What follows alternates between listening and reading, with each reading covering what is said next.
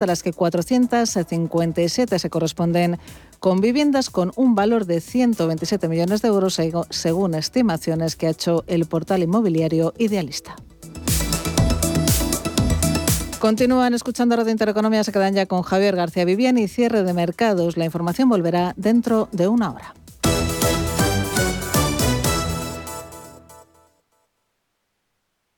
Porque el futuro ya está aquí. Porque la inversión necesita transparencia. Porque existe un ecosistema digital. Porque las criptomonedas ya conviven con el dinero tradicional. Por esto y por mucho más, Radio Intereconomía ha creado la serie de programas My Economy. De lunes a viernes a las 3 de la tarde. Damos voz a los nuevos mercados y tendencias de la era digital.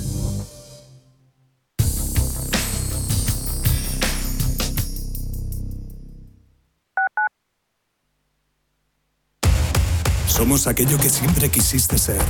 Creamos aquello que siempre quisiste tener. Las reglas del juego han cambiado. Somos traders. Operamos. Black Bear Broker. El broker de los traders. Los pies son una de las partes importantes del cuerpo. Tienen que ver con el aparato locomotor y el bienestar general. Los domingos, a las 9 y media de la mañana y a las 12 y media de la noche, la salud empieza por los pies en Radio Intereconomía, con el especialista en cirugía del pie, Dr. Jiménez. El movimiento se demuestra andando. Escápate de Madrid y ven al restaurante El Torreón en la cima del Monte del Pardo. Las mejores carnes y pescados desde 40 euros, vino incluido. Carne picaña brasileña y lomo de buey auténticos. Disfruta de los mejores platos de cuchara y de paella con langosta. Y de grandes vinos y licores en sus siete amplísimos salones y terrazas. Cocina abierta desde las 11 de la mañana. Parque infantil, gran parking. Restaurante El Torreón. Naturaleza a 10 minutos de Madrid. Reservas en restauranteeltorreón.com. El riesgo de exclusión social afecta a uno de cada tres menores en España. En la Fundación La Caixa facilitamos herramientas, metodologías y recursos a miles de entidades sociales que luchan por dar oportunidades a las personas que más lo necesitan, para que éstas puedan desarrollar todo su potencial. Solo es progreso si progresamos todos. Fundación La Caixa. Nosotras en la onda. Un espacio actual con diversos temas relacionados con nosotras donde se unen el diálogo, la sensatez y la buena música. Los sábados de 12 a 12 y media de la noche. Nosotras en la onda. En Radio Intereconomía.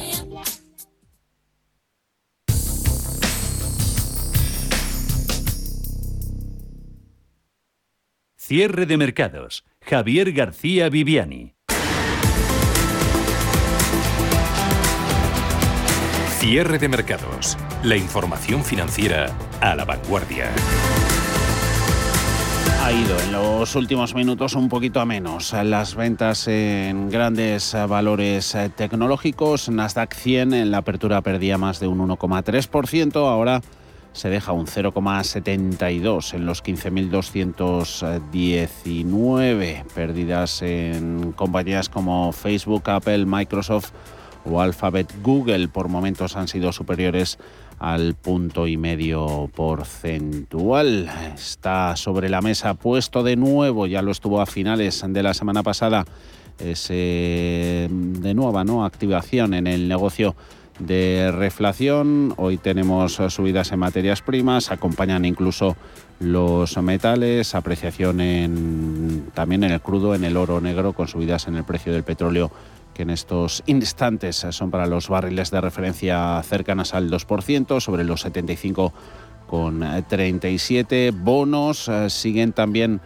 al alza los rendimientos, caídas en precios, eh, subiendo bancos, bajando utilities eléctricas y esas pérdidas sobre todo en la gran tecnología, industria, sector, a la que no favorecen a priori tipos en deuda más altos. Eh, tenemos en estos momentos al IBEX 35 a falta de poco más de 20 minutos para el cierre, clavado en los 9.000 puntos, ganando un 1,43%. Ese IBEX en el que hoy está agradecido el mercado a los avances fuertes superiores al 6% en Sabadell o en IAG, exponentes de dos industrias que están siendo las mejores en este arranque de semana, bancos y sector eh, turismo, poniendo también de su parte pesos pesados como Repsol, Inditex o Telefónica, esta última la operadora con avances del 1,56%. Hemos mirado también a, a, Alemania tras esa ajustada victoria de los socialdemócratas en las elecciones de ayer. Ahora se esperan largos meses de negociaciones para determinar el próximo gobierno de coalición de la mayor economía de Europa. Los líderes de los dos grandes partidos, SPD y la CDU, están dispuestos a encabezar el próximo gobierno. La última palabra la van a tener los verdes y los liberales, socios necesarios para decidir el sucesor de Angela Merkel. Los mercados de momento se lo han tomado bien al descartarse una coalición de extrema izquierda, pero las futuras políticas de gasto público y las reglas fiscales de la Unión Europea podrían cambiar, Paul. El, resultado electoral en Alemania ha llegado a ser más ajustado de lo esperado. La mínima ventaja del socialdemócrata Olaf Scholz sobre el conservador Armin Laschet deja la formación de gobierno y la futura política económica de la locomotora europea en un limbo ante los diferentes escenarios que se plantean. Juan Rodríguez Fraile, country manager de Grupama Asset Management, no cree que el resultado vaya a afectar a los mercados. Estas elecciones marcan el fin de 16 años de gobiernos de Merkel, que se dice pronto, que han sido 16 años que han dado una estabilidad y un crecimiento muy sólido y muy sostenido eh, Alemania. Entonces, para los inversores yo creo que eh, estas son unas elecciones que son un poco conflictivas y uno de los resultados posibles que podría asustar a los mercados sería una coalición muy orientada a la izquierda que incluya a Bielinke, pero, pero la verdad es que viendo los resultados de ayer, pues es muy poco probable porque tiene un resultado muy muy pequeño, ¿no? Entonces parece que otras opciones son más favorables pro mercado. Eh, no consideramos que va, se vaya a afectar mucho, uh -huh. la verdad. Und alle die, die wir getroffen haben, die gerade in der letzten Zeit gesagt haben, Scholz uh, hacía un llamamiento a sus socios potenciales para que se unan a él en un nuevo gobierno alemán lo antes posible. El líder socialdemócrata ha, tenido, ha tendido la mano a los verdes y a los liberales de la FDP para que respalden una coalición a tres bandas.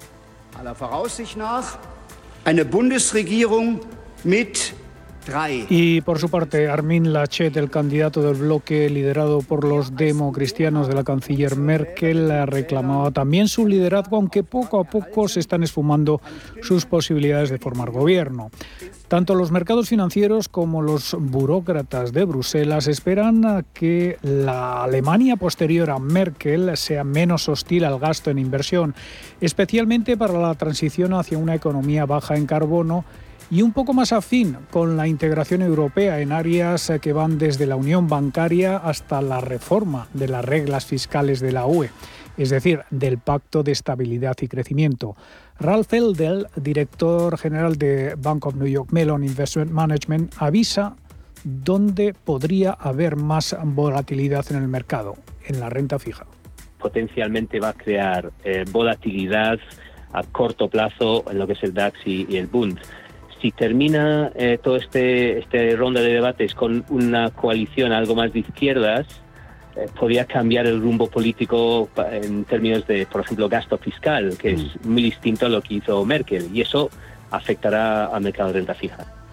La inversión pública en Alemania ha estado limitada, pandemia aparte, por la obsesión política en mantener la austeridad y el freno de la deuda debido a la política fiscal fijada en su constitución. No se descarta que a partir de ahora esto cambie, incluso que se retoque la Constitución con un gobierno de coalición de centro-izquierda liderado por los socialdemócratas. Una posibilidad que podría dar un giro a la relación que hasta ahora ha mantenido Berlín con Bruselas, según Albert Peters, presidente del Círculo de Directivos de Habla Alemana. Y yo creo especialmente con el tema de los fondos europeos, hasta ahora había la gran alianza entre Angela Merkel como canciller de Alemania y Ursula von der Leyen, que viene de Alemania, que está presidente de la Comisión de Europa. Ha sido una unión muy, muy, muy cerca Y bueno, si rompe esta relación por la situación de un nuevo gobierno en Alemania liderado por los socialdemócratas, seguro va a ser más duro, más complicado el camino para encontrar soluciones en el sector de la comunidad de Europa. Scholz se enfrenta a largos meses de negociaciones para asegurar un acuerdo de coalición. Con tres partidos necesarios para alcanzar una mayoría, los liberales, eh, pro mercados y pro empresas van a exigir la estricta política fiscal que fue el sello distintivo de los años de Merkel en el poder y dentro de ese marco, Scholz va a tener que encontrar una manera de lograr la transición energética, que es la principal exigencia de los verdes.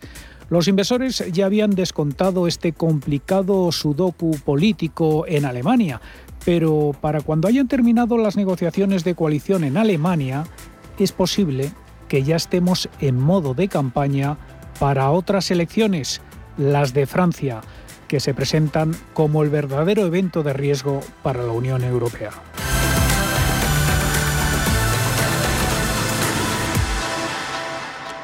Subidas en el DAX alemán del 0,41%, 15.595 puntos, CAC 40, bolsa francesa en esa misma sintonía, un 0,38 en 6.600 63 enteros. 2021 que está siendo sin duda un año positivo para las bolsas, al menos hasta el momento. Muchos parques en máximos históricos e IBEX 35, aunque sigue algo quedándose ¿no? por detrás en Europa, también está acumulando ganancias importantes que hacen que algunos valores se hayan quedado caros. ¿Merece la pena apostar por alguno de ellos, Ana? De hecho, los principales índices mundiales acumulan revalorizaciones cercanas al 20% en el año, con plazas en Wall Street, Alemania o Francia en máximos históricos. Y con estas subidas hay valores en el IBEX 35, nuestro selectivo español, y en la bolsa en, general, que ya están caros si miramos super el ratio que mide el beneficio de las compañías entre su precio. Celnes Telecom, Siemens Gamesa, Ferrovial, Inmobiliaria Colonial, Amadeus, AENA, Inditex y Fluidra serían algunos de los títulos más caros, con una media de 43,6 veces. Con los bancos habría más dudas. Sergio Ávila de IGE. Luego tendríamos también otras compañías como puede ser Banco Sabadell o Bankinter. Sabadell, valor intrínseco teórico 0,40, Bankinter 4,35 aproximadamente. Ambas pues están en este caso cotizando por encima de sus eh, valores teóricos intrínsecos. Luego tendríamos, por ejemplo, Celnex Telecom, otro valor que desde mi punto de vista estaría caro, cotizando en 44,54, aunque la tendencia también sigue siendo alcista. El caso más destacado es Celnes, con un PER desorbitado de casi 400 veces. De hecho, entre las 24 firmas de telecomunicaciones que recoge Bank of America en su informe más reciente, Celnex sobresale por ser la segunda compañía más valiosa en bolsa y por presentar un PER muy alto, de hecho, el más alto del sector. Por ejemplo, la de Telefónica se sitúa en 10 veces. Dario García, XTV. El sector retail, Inditex, la compañía tiene un múltiplo de 7,2 veces la valoración eh, contable está por encima de la media, pero está por encima también de HM, que es su principal competidor, que está en 5,8 veces este, este parámetro. Sin embargo, este sector sí que tiene unas buenas proyecciones de, crecimiento y por lo tanto podríamos pensar que está bien ajustado ese exceso de, de compra o esa sobrevaloración también estaría Acciona, según Sergio Ávila, también cree que estaría cara alguna acción del sector turístico como AENA o Amadeus, también en la lista de las menos asequibles para los inversores, aunque dice la tendencia es positiva. Acciona, valor teórico intrínseco alrededor de los 82 euros por acción, está cotizando mucho más alto. A pesar de ello, es una compañía que está en tendencia alcista y por tanto, bueno, de momento pues se podría mantener en cartera, a pesar de, como decimos, de que esté cotizando de cierta manera cara. Tendríamos por otro lado AENA, otra compañía cuyo valor intrínseco en este caso pues estaría en el entorno de los 137, está rompiendo recientemente un máximo de un rango lateral de los 140,40, con lo cual puede seguir en tendencia positiva, puede seguir subiendo, pero pues ya un poco cara. Tenemos por otro lado otra compañía que sería Amadeus, también del sector turístico. Amadeus tendría un valor intrínseco en el entorno de los 40,50 euros por acción. Y en este caso, bueno, pues eh, también con la mejoría del sector eh, turístico pues está viendo beneficiada y estaría, bueno, pues de momento también en una zona de tendencia positiva. Y el sector aéreo es uno de los sectores en los que coinciden todos los analistas en cuanto a valores caros del mercado español, pero habría otros como CIA Automotive o Naturgy. En el sector aéreo, pues tenemos IAG, que cotiza con un múltiplo de 11 veces su valor en libros, pero solamente por debajo de Delta Airlines, la norteamericana que cotiza con un múltiplo de 21 veces su valoración en libros. Es cierto que hay otras compañías eh, de menor calado que tiene una valoración mucho más ajustada, pero podríamos decir que la situación de las aerolíneas a día de hoy eh, pues justifican un poco esa, esa situación. Por otro lado, aunque no está sobrevalorada, en términos comparables, ¿vale? Porque está prácticamente en la media del sector, tenemos a CIE Automotive, que cotiza tres veces su valoración en libros. Y una que sí resalta y que es curiosa es Naturgy, que ahora está en boca de todos por el tema de la OPA de, de IMF de la, de la australiana y en este caso pues tiene una valoración o un precio que la sitúa a una valoración de 2,7 veces su valor en libros y la media del sector gasista está en 1,7. Otro de los grupos importantes en nuestra bolsa que tienen un exceso, dicen, de valoración actualmente es el de las renovables, tanto en el IBEX 35 como en el mercado continuo, también el sector retail. Vamos a Greenergy y a Audax, que cotizan a múltiplos de un precio de 5,8 veces y 5,2 veces su valoración en libros, cuando la media del sector de las renovables en el ámbito global está en torno a 2,5 veces. Por lo tanto, podríamos decir que se sitúan en la parte alta de la tabla y que por lo tanto sí están en términos comparables también, están caras. Por el contrario, si miramos la lista compuesta por los ocho títulos que cuentan con un PER más bajo de todo el mercado continuo, veríamos ArcelorMittal, Repsol, A3 Media, Santander, SACIR, Mediaset Unicaja y Acerinos, que cuentan con un permedio de 7,1 veces sobre el beneficio de 2022. Es una cartera cíclica compuesta, como pueden escuchar, por valores financieros vinculados al acero y las materias primas, además de los dos medios de comunicación.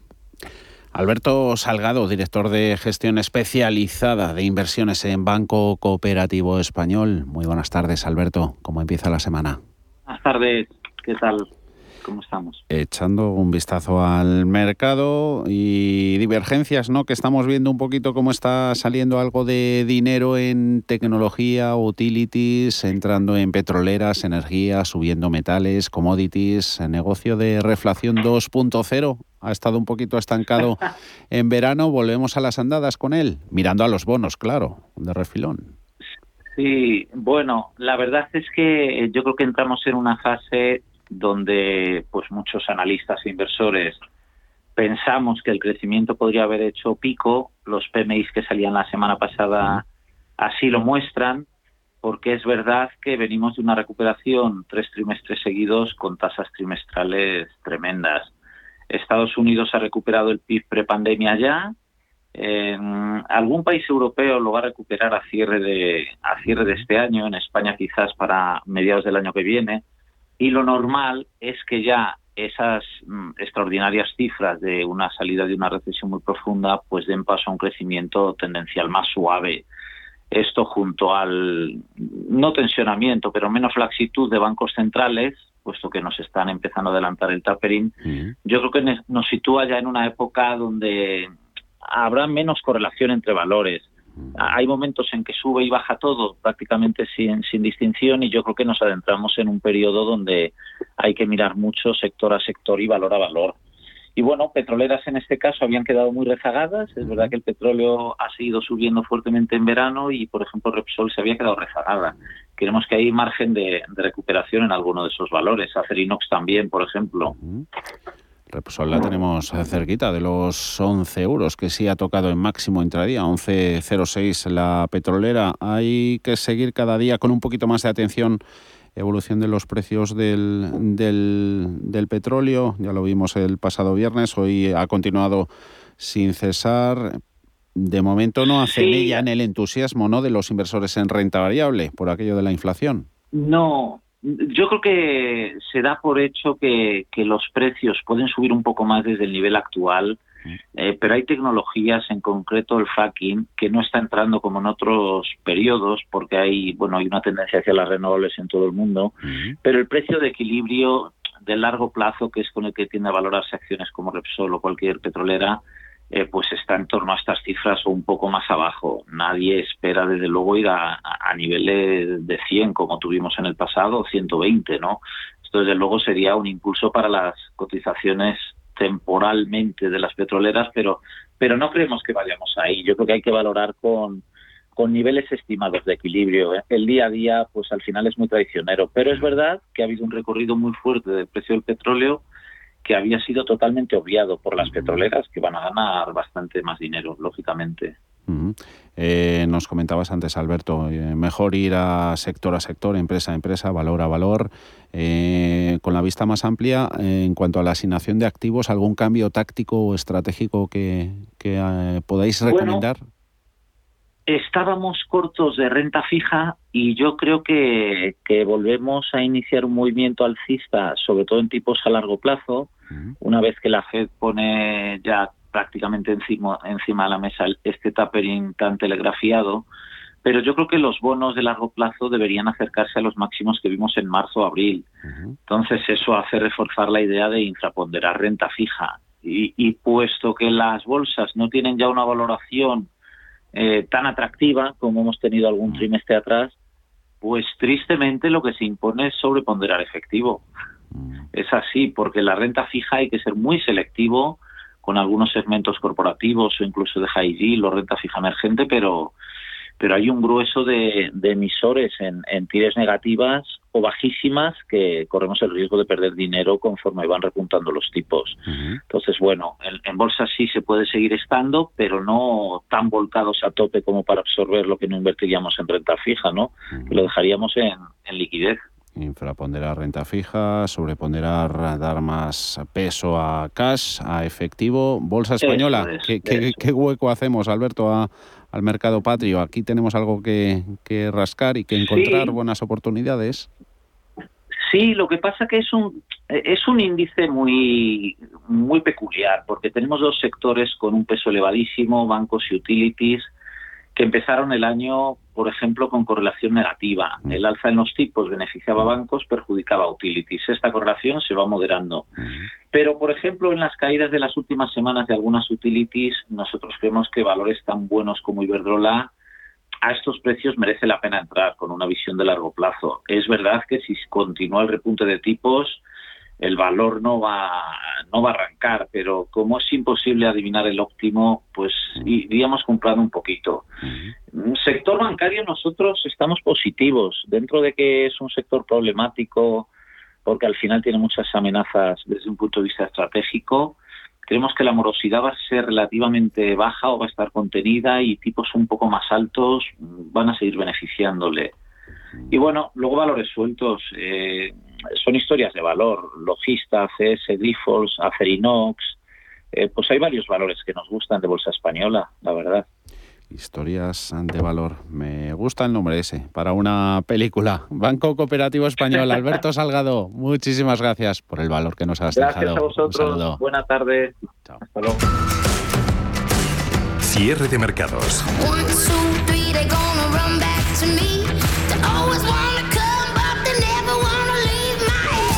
Los mejores expertos, la más completa información financiera. El espacio de bolsa y mucho más. El paraíso financiero. La crisis de los microchips ahí sigue estrangulando la producción de coches, podría afectar a la producción regular de vehículos hasta finales del año que viene, de 2022. Esta situación podría además repercutir en la fidelización de usuarios a las marcas de automóviles e incluso al modelo de negocio del sector de la movilidad. Si la pandemia ha acelerado esas formas de trabajar hacia el teletrabajo o modelos híbridos, la crisis de microchips puede acelerar desde luego, Alma, la implantación de alternativas a la movilidad que no sea comprarse un turismo. Sí, de momento sobre la mesa se ponen importantes cambios en el sector de la automoción. Los retrasos en la fabricación de vehículos pueden afectar, por un lado, a la fidelización de las marcas de vehículos, pero por otro, a la demanda de compra de utilitarios en sí misma. Retos que hacen que el sector y las marcas dentro del mismo se replanteen su modelo de relación con los clientes. José Angui es Product and Marketing Director de Tenerity. un ejemplo claro de esto es que parte del consumo está empezando a optar por, por comprar movilidad y no tanto un automóvil, migrando así hacia un modelo, digamos, más de uso que de pertenencia de un automóvil propiamente dicho. Por tanto, nuevos modelos eh, de negocio y captación de clientes que hace que las marcas estén enfrentando a un nuevo escenario en lo que a captación y fidelización de clientes se, se refiere. Nuevo escenario en el que podríamos poner sobre la mesa incluso un cambio de paradigma en la movilidad motivado precisamente o impulsado en este caso por esta crisis en los suministros. Digamos que esto es un símil al teletrabajo, digamos que la crisis del COVID aceleró el teletrabajo y es posible que esta crisis de los microchips acelere los cambios que estaban por venir en el sector de automoción, donde hablamos del sharing, del verde, de las nuevas eh, directrices, es decir, cambios que se a venir puede que todo esto lo, lo aceleren y las marcas lo utilicen, pues obviamente pues para redefinir sus nuevos modelos de relación con, con los clientes. Desde Tenerity, compañía experta en la fidelización rentable, apuntan a la necesidad de poner en marcha planes de fidelización centrados en experiencias personalizadas, contextualizadas, importantes en los que el cliente se siente importante en situaciones de crisis. Entre las claves para salir lo mejor parado posible de la situación actual ante esa falta de microchips, hablan de la recopilación de información personalizada, cuantitativa y cualitativa de los clientes durante el proceso, no solamente de venta, sino también sobre durante la vida útil de los vehículos. Y en la medida en que los fabricantes hayan sido capaces de crear relaciones de valor con sus clientes, pues habrán sido capaces de crear esos vínculos que en la práctica pueden suponer ciertas barreras de salida en búsqueda de otras opciones o incluso de, otras marcas. ¿Y cómo tienen que hacer las marcas para, para, que esto no les afecte? Cualquier marca automovilística que haya trabajado en, la construcción o en, construir relaciones de valor con, con sus clientes, pues digamos que estará en mejor disposición de salir menos dañada de, esta crisis.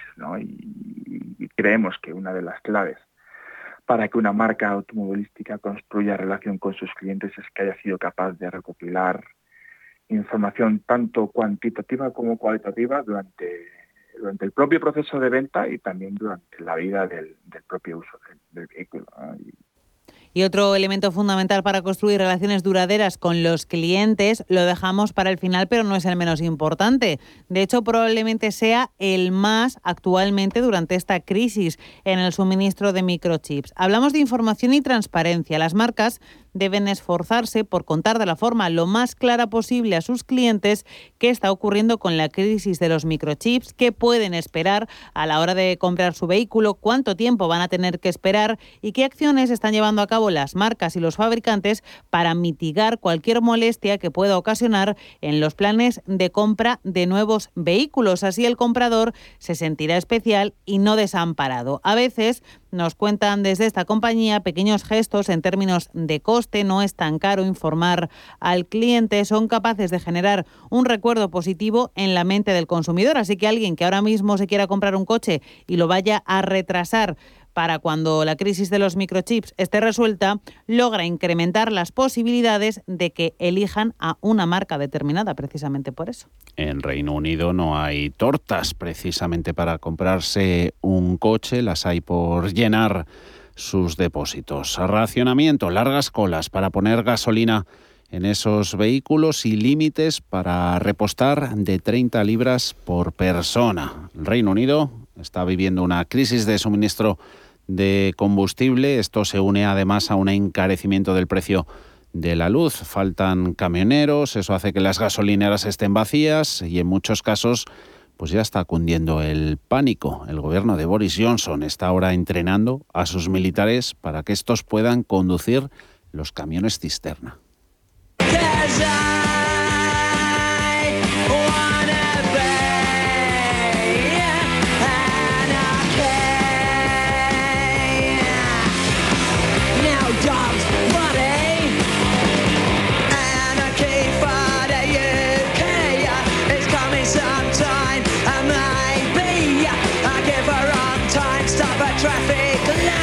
Finalmente, no serán eh, los militares por el momento los que vayan a conducir estos camiones cisternas. El propio primer ministro Boris Johnson ha pedido que no cunda el pánico en el país, ya que dice hay suficiente combustible en las reservas británicas, pero la pandemia unida al Brexit y su nuevo reglamento de inmigración ha provocado un déficit de hasta 100.000 camioneros. Ya en otra ocasión hablamos aquí de la falta de suministros que está dejando vacíos los supermercados británicos, pero si lo que falta es combustible, las palabras ya son mayores. Se están produciendo colas kilométricas en las gasolineras, pero también peleas multitudinarias.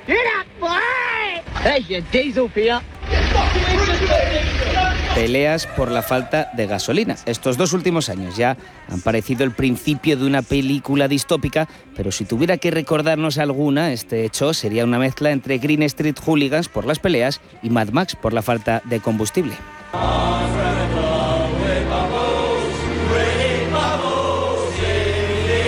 Me llamo Max. Mi mundo es fuego y sangre. Una falta de combustible que no es tan grande según el gobierno, pero que ya ha provocado el cierre de la mayoría de las gasolineras de BP y Exxon en el país. ¿Y qué soluciones, Pedro, está planteando el gobierno de Londres? Hace escasas horas, el ministro británico de Medio Ambiente, George Eustace, ha aclarado que por el momento no recurrirán al ejército para asegurar el suministro ante la falta de camioneros. Por el momento, ha dicho, y es que el gobierno de Johnson está tratando por todos los medios que no aumente la tensión social y el pánico en el país. Por eso han pedido a los ciudadanos que sean sensatos y que no acudan en tropel a las gasolineras. Estamos escuchando al ministro de Transportes, el Grant Shapps, quien dice que la Asociación de Minoristas del Petróleo han fomentado el pánico social al afirmar que el 90% de sus establecimientos se quedaban sin depósitos de combustible.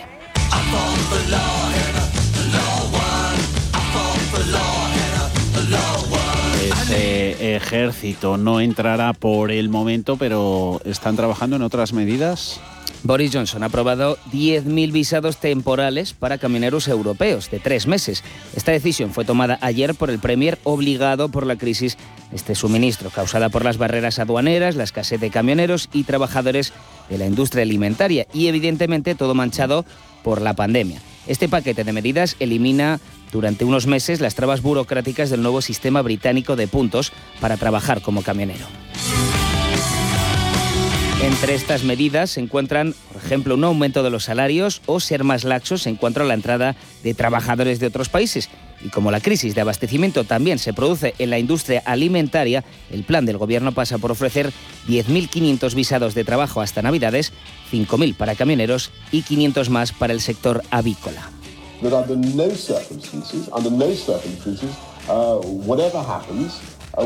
Claro, muchos británicos, medios de comunicación como la BBC apuntan ahora a las promesas incumplidas por el Premier Boris Johnson, que fue el más euroescéptico y el que mejores perspectivas ofrecía ante el Brexit. Ahora, el Premier tiene que comerse sus palabras en cuestión de inmigración, uno de los puntos más importantes de su campaña, por la que el Reino Unido decía tenía la obligación de terminar con la llegada masiva de inmigrantes.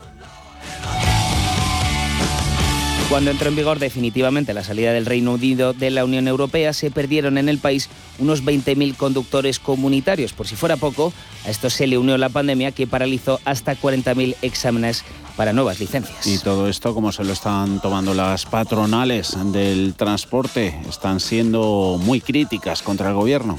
Efectivamente, esta entre otras es una de las razones por las que hay un frente abierto entre Ministerio de Transporte y Asociación de Transporte Británicas. El ministro Shapps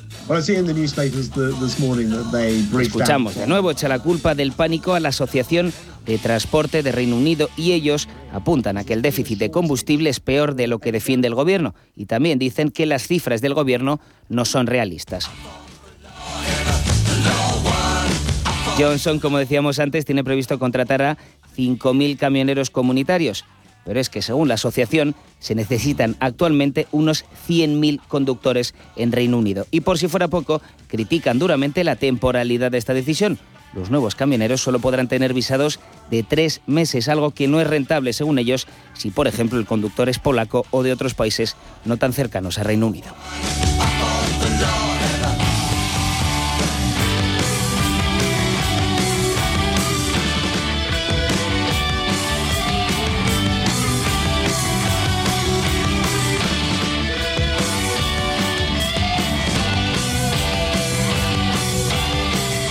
Cierre de mercados, la guía del ahorro y la inversión. IG patrocina el cierre del IBEX. Por encima de los 9.000 puntos, 9.002 alzas al término de la negociación del lunes del 1,46% y subidas que han estado muy cerquita de dejar al índice al cierre en máximos intradía. 9.011 tocó a media tarde. El nivel más bajo, mínimo de la jornada, 8.800 81. Las del IBEX han sido las mayores revalorizaciones en Europa. Gana Francia un 0,19, Milán un 0,63, DAX el día después de elecciones alemanas un 0,27 en 15.573 puntos. Dentro del IBEX terminan en rojo pues 7 de los 35 Celnex, ahí está esa mala recomendación que sufría, pierde un 4%, un 2,8% se deja Fluidra, abajo Farmamar un 1,65%. Almiral, Acerinox, Iberdrola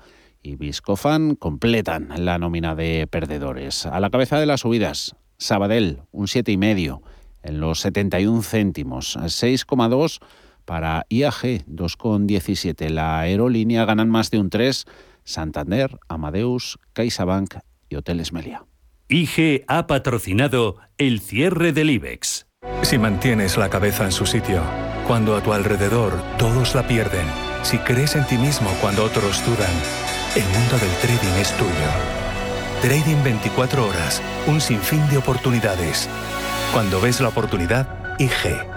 Todas las operaciones conllevan riesgo. 76% de las cuentas de inversores minoristas pierden dinero en la negociación de CFD con este proveedor. Debe considerar si comprende el funcionamiento de los CFD y si puede permitirse asumir un riesgo elevado de perder su dinero. Visto el cierre de los mercados europeos, oportunidad chartista que buscamos, miramos gráficos, pistas técnicas sobre valor e índice. Ana, ¿qué te han dicho los analistas? Pues hoy hemos hablado con el analista técnico Joaquín Gual Más que Trading y nos decía que un índice que puede volver fácilmente a máximos si supera las resistencias que nos da el analista es el Dow Jones, siempre y cuando siga entrando volumen y supere la zona de los 35.000 dólares. Ahí tiene, nos contaba, la última resistencia clave antes de la vuelta de los máximos históricos. Si la supera, la vuelta con volumen fuerte, la vuelta a los 35.000 está casi asegurada y más allá. Recordemos que eh, este giro que ha hecho esta semana pasada lo ha hecho en zonas de soporte y lo ha hecho con un volumen fuerte, pero no de giro, que decimos, ¿no? Que el volumen largo no ha superado al corto previo, pero casi. Por lo tanto, vamos a ver cómo se comporta en esta zona que comentamos de los 35.000. Importante superar los 35.000 con volumen fuerte adecuado. En cuanto a valores, una compañía interesante para invertir que a su vez está en una zona importante de resistencia. Ahora mismo es una empresa con ticker NRZ, New Residential Investment Corporation, dedicada, nos contaba, fideicomisos de inversión y además el próximo mes de octubre da dividendo como cada trimestre. Está en una zona interesante sobre los 11 dólares con una resistencia clave en los 12 si la supera nos garantiza mínimo los 14.50, pero la vuelta a los máximos sería súper interesante y decisiva si lo hace la superación de los 12 con el volumen fuerte adecuado. Si es así, los 18 y pico, que es máximos históricos, no, hay ni, no habría ningún problema. Tuvo una caída bastante contundente por lo del COVID, pero repito, está recuperándose ya en el 62% de dicha caída y puede dar muchas alegrías, además está económica menos de 12 y puede dar y da dividendos cada tres meses. Para el próximo día 6, o sea que no hay que entretenerse mucho. Cotiza la compañía con ticket, recordamos, NRZ, con subidas del 2,17% en estos momentos en los 11,32 dólares el título.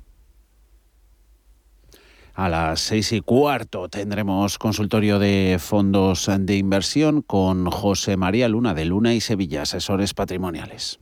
91 533 18 51 o 609 22 47 16 para las notas de voz y WhatsApp. El suelo se mueve bajo nuestros pies y parece que no hay otra salida. De lunes a jueves, consultorio de bolsa y fondos de inversión en cierre de mercados. Con Javier García Viviani, Radio Intereconomía.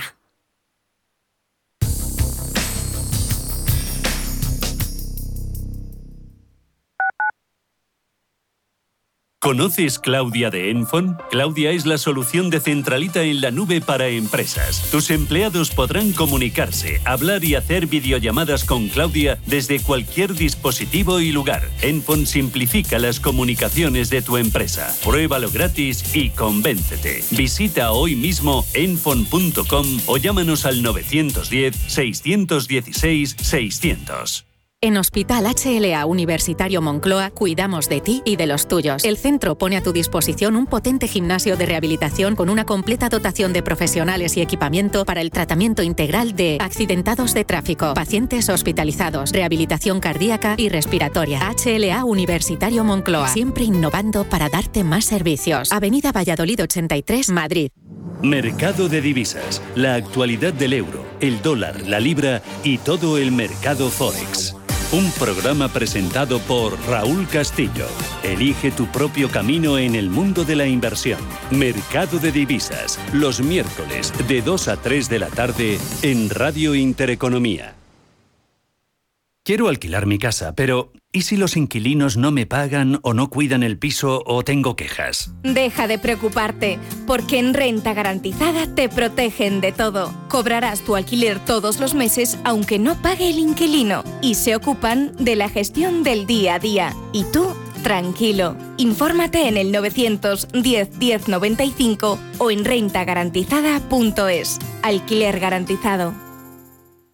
Amos de Casa, el magazine para hombres y mujeres en el que encontrarás todas las ideas y sugerencias para la supervivencia doméstica, además de ocio, cultura, compañía y buen humor. Amos de Casa, los domingos a las 10 de la mañana en Radio Intereconomía. Te esperamos.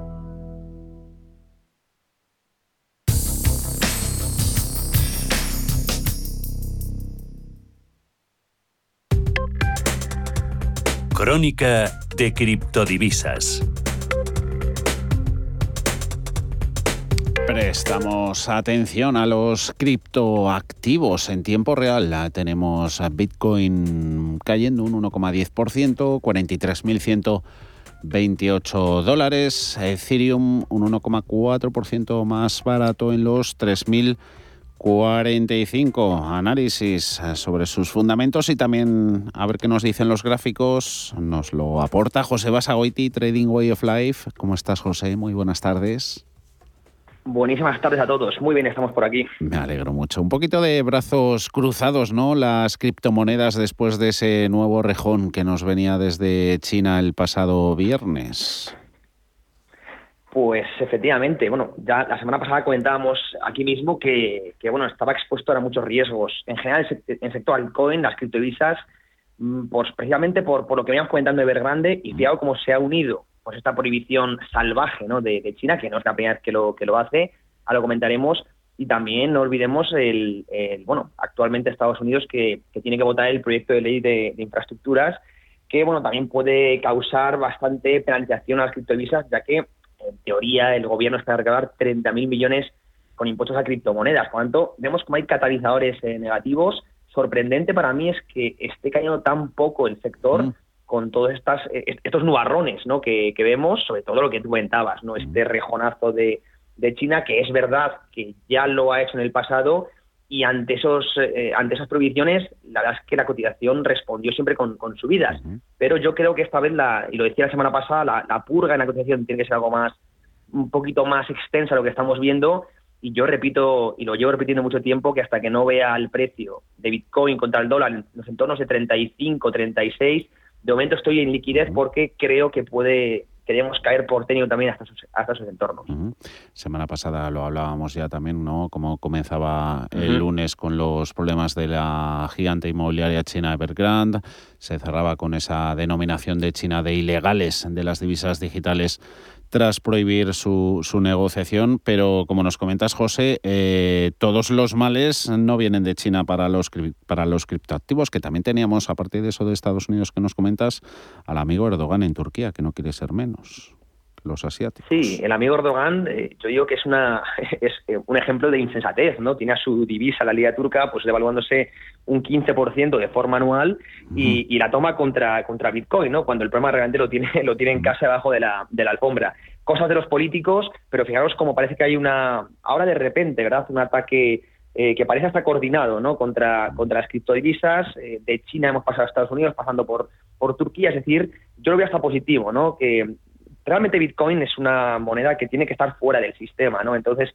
el hecho de que los estados, ¿no? Los bancos centrales acaben atacando a Bitcoin pueden suponer shocks de corto plazo, pero es a lo que va dirigido y, contra lo que lucha presidente Bitcoin. Por tanto, esperamos que a largo plazo todos estos ataques al final incluso acaben eh, consolidando eh, lo que vale Bitcoin, que es precisamente para luchar contra ese monopolio eh, estatal, ¿no? Pero efectivamente lo que dices, ¿no? Que vemos que salen los catalizadores por todos lados, nubarrones que pueden afectar al precio, pero curiosamente la cotización de momento está aguantando. A mí la verdad es que me está sorprendiendo porque, insisto, esperaba que las caídas este fin de semana con todo esto pudieron ser más agresivas y realmente es bastante buena señal que está aguantando también el precio ante, ante todos estos catalizadores.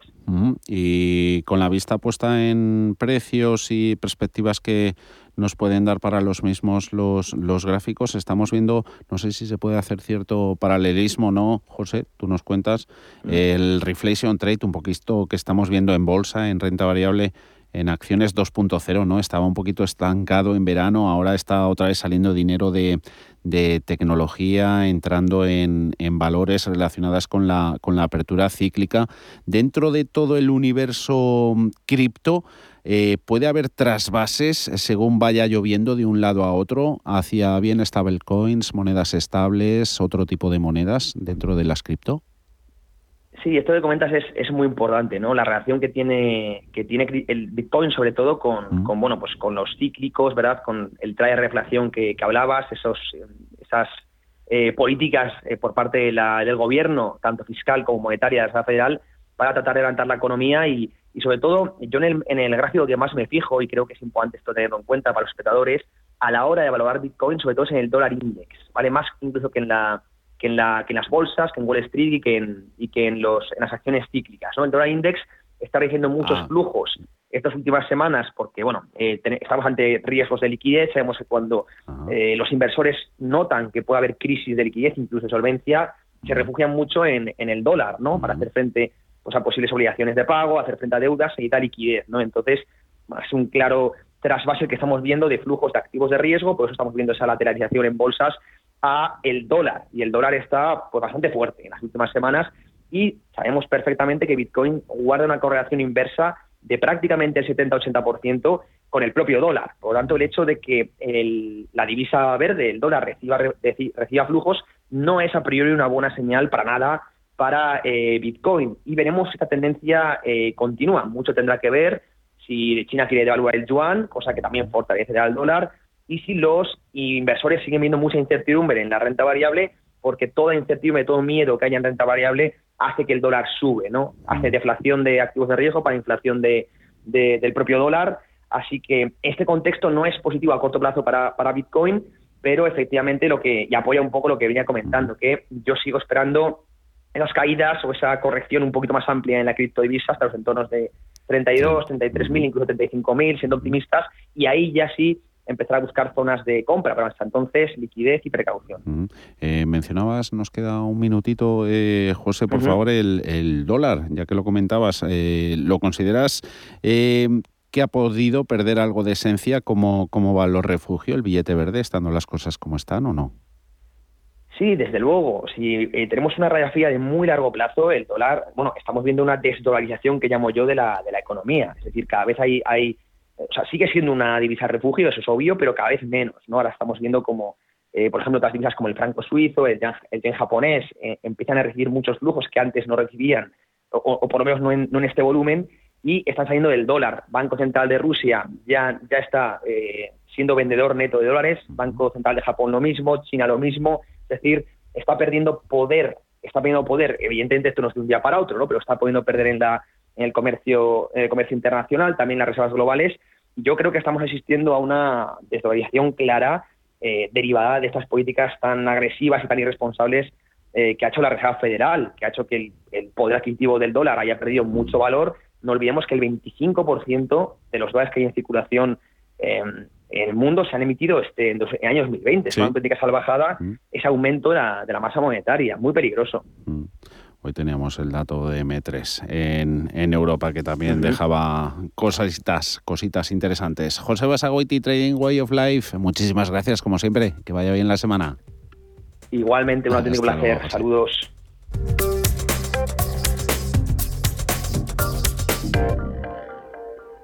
Así que bolsas europeas han terminado en general con subidas, eso sí, de, forma de manera bastante irregular, moderados los avances en el DAX alemán, también en el Eurostox 50, muy planito. El índice amplio del viejo continente es Stock 600 y fuertes subidas en el IBEX 35. ¿Qué ocurre? Que de fondo los bonos, eh, renta fija, vienen marcando la pauta, sobre todo después de la reunión de la semana pasada del Comité de Mercados Abiertos de la Reserva Federal, fuerte subida de rentabilidades de las últimas jornadas. Ahí tenemos a la vista ese movimiento en el 10 años americano. En estos instantes en el 1,48%, rompiendo de fondo también para los amantes de los gráficos en bonos, soportes, tanto el Bund alemán como el bono a 10 años americano, despertando todo eso con, de lo que venimos hablando a lo largo del, programa de hoy, ¿no? Ese nuevo negocio de, de reflación, subiendo materias primas, subiendo cíclicas, vendiendo hoy los inversores sobre todo segmento de crecimiento, sector e industrias growth. Eh, teníamos esas pérdidas en el Nasdaq. Habría la jornada en Estados Unidos con el índice tecnológico dejándose más de un 1,30. Luego le hemos visto con el pasar de los minutos dejándose en el entorno del 0,7, pero vuelve a estar sufriendo perdiendo el Nasdaq en tiempo real un 1,09 en 15.163 puntos. SP500, la ponderación de la tecnología en el índice amplio es muy importante. Cotiza a la baja SP un 0,29% en pérdidas en los 4.442 tiempo real en bolsa americana, subidas Dow Jones del 0,33, 34.915 el promedio, araña también ganancias, sobre todo pequeñas empresas, el small caps, con el índice eh, Russell 2000 con subidas en estos instantes del 0,62%. Todo el mundo sabe que desde una oficina de correos puedes mandar un paquete, pero quizá no todo el mundo sepa que también puedes sacar o ingresar dinero en efectivo, pagar tus recibos e incluso comprar entradas para espectáculos. En correos queremos hacerte la vida más fácil. Por eso seguimos ampliando nuevos servicios de nuestras oficinas. Correos. Llevamos lo que llevas dentro. ¿Quieres invertir parte de tus ahorros en las mejores compañías europeas de pequeña y mediana capitalización bajo criterios de alta calidad y crecimiento? ¿Buscas hacerlo a través de un equipo experimentado y galardonado que ha conseguido batir al mercado de manera consistente en el tiempo? Si estás interesado, infórmate a través de tu entidad o asesor financiero de confianza sobre los fondos de inversión de Lombia Capital. Compromiso y valor añadido a largo plazo. Lombia Capital. Más información en lombia.com. Cuidado con la sopa, que quema. Siempre hay alguien que cuida de ti. En Autocontrol, anunciantes, agencias y medios, llevamos 25 años trabajando por una publicidad responsable. Campaña financiada por el Programa de Consumidores 2014-2020 de la Unión Europea. ¿Estás harto de bajas rentabilidades? ¿No quieres seguir pagando altas comisiones a tu banco o gestora? Finicens es la solución perfecta para gestionar tu patrimonio. Traspasa tus fondos de inversión a Finicens y podrás obtener una mayor rentabilidad. Infórmate en el 910-483-004 y en finicens.com. Finicens, especialistas en inversión indexada. ¿Cuáles son las claves de futuro en el sector inmobiliario? ¿Qué cambios son necesarios para seguir creciendo? ¿Cómo afectará la sostenibilidad a su desarrollo? ¿Qué impacto tendrán los fondos Next Generation?